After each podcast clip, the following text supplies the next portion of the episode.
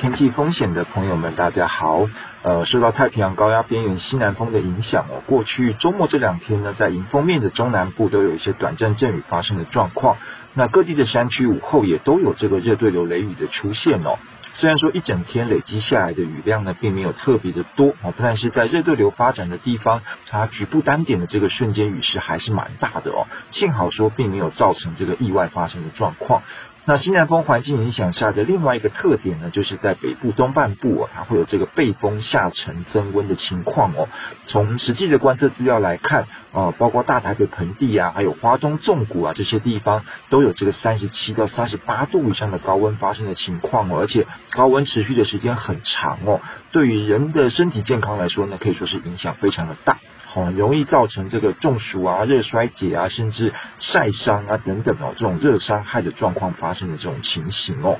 那预期今天呢，仍然是受到西南风环境的影响。在中南部呢，还是会有一些局部短暂阵雨发生的机会啊，但是整个太平洋高压的势力正在逐渐的增强哦，所以说呃西南风带来的降雨哦，会比前两天要来的减少很多。那预期大部分的时间呢，还是这个多云啊，或者是有阳光的天气。那偶尔海面上的云层移入的时候，呃才会在这个沿海平原的地方哦，带来局部的短暂阵雨啊。这种降雨的雨势不会很大哦，只是说呃发生的时间啊，或是地点。都比较随机一点。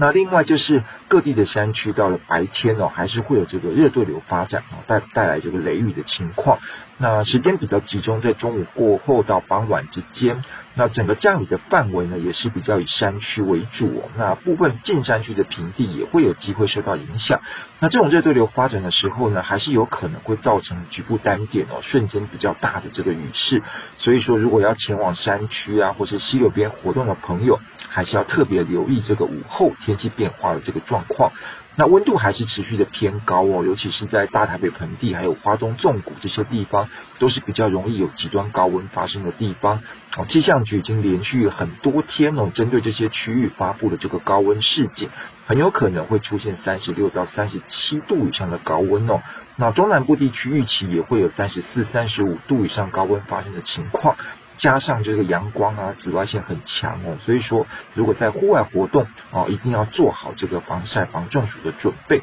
或者是说最好是能够减少在户外活动的这个时间。那预期明天到后天呢，整个太平洋高压的势力会越来越强哦，甚至到了这个礼拜四以后，整个呃高压中心都有机会来到台湾的附近啊，所以说预期这种晴朗稳定而且又非常炎热的这种天气哦，至少还要持续一个礼拜以上哦。虽然说山区呃仍然有可能会有这个午后雷雨发展啊，不过目前来看也会越来越减少哦。整个天气可以说是又晴又热啊，非常非常符合这个礼拜六哦，就是这个大暑节气的这个状况哦。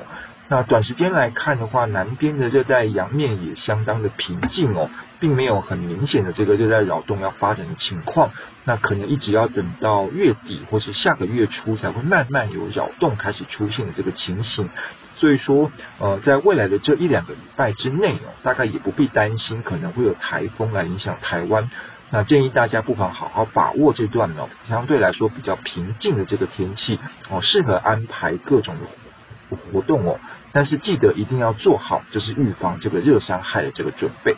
好，以上气象呢是由天气风险吴胜宇提供，谢谢大家。